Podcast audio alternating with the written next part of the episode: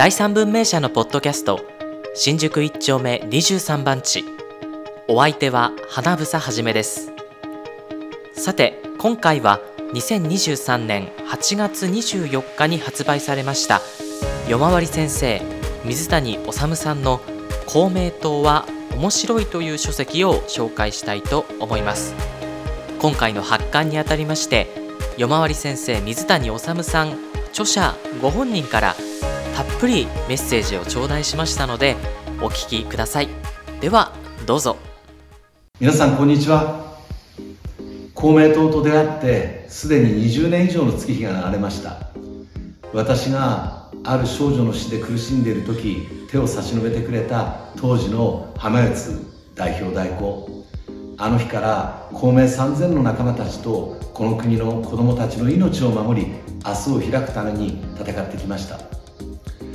そんな私の人生実は私は中学高校時代は共産党系の左翼でした。そんな中からなぜ神父になろうとしたのか。また神を捨ててどうして教員になったのか。そんな自分史それと実はちょうど公明党が決闘した歴史が重なってきます。かつて僕が高校の頃労働者対資本家社会党共産党対自由民主党その戦いでした。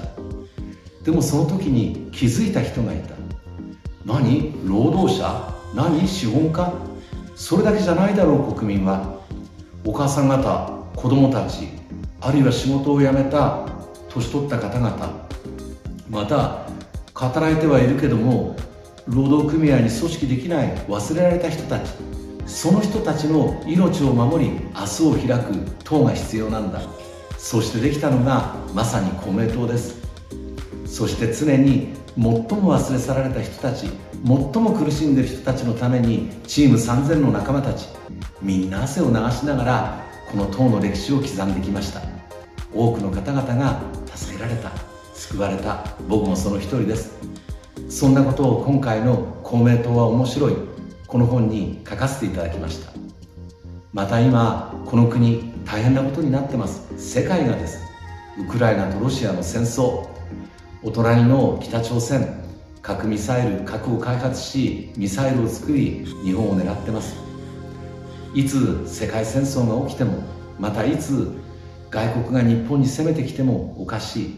そんな時期に維新の会ひどいことを言いました。去年の秋の選挙の時。去年の夏の選挙の時です。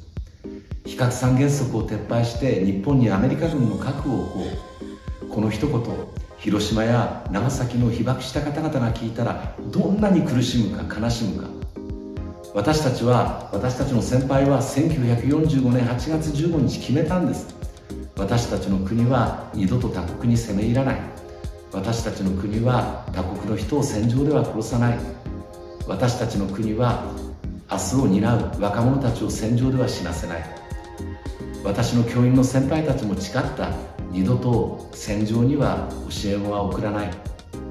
そんな中憲法改正し自衛隊を国の軍とし非核三原則を撤廃し核を日本に配備しこれは恐ろしい考え方です。私は暴力団の論理だと思う。相手が刃物を持ったらこっちも刃物。相手が銃を持ったらこっちも銃。相手が核を持ったらこっちも核。これでは戦争が起きてしまう。政治はそうならないように。動くのが政治の力だと思います。政治家にとって一番大事なのは国の名誉なんかじゃない。国民一人一人の大切な命を守ること。それをきちっと見抜き日々実践している公明党。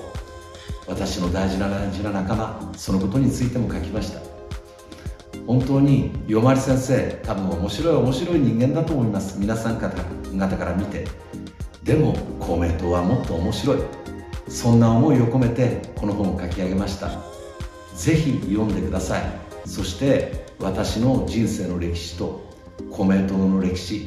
そしてこれから公明党がなすべきことについて理解していただきたい。よろしくお願いいたします。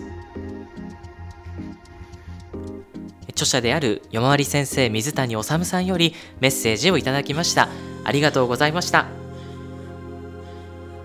第三文明社からは以前夜回り先生水谷治が見た公明党という書籍が発刊されておりますけれども、まあ、今回の公明党は面白いこの前の書籍と違うところというのは夜回り先生の自分史が書かれているところだと私は思っております。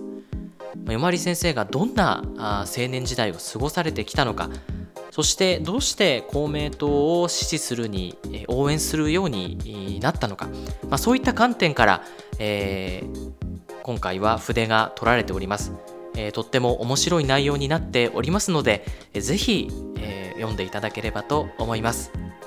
えお近くの書店やネット書店等でお買い求めいただけますのでぜひお読みくださいそれでは今回のポッドキャストはこの辺で失礼しますお聴きいただきありがとうございました。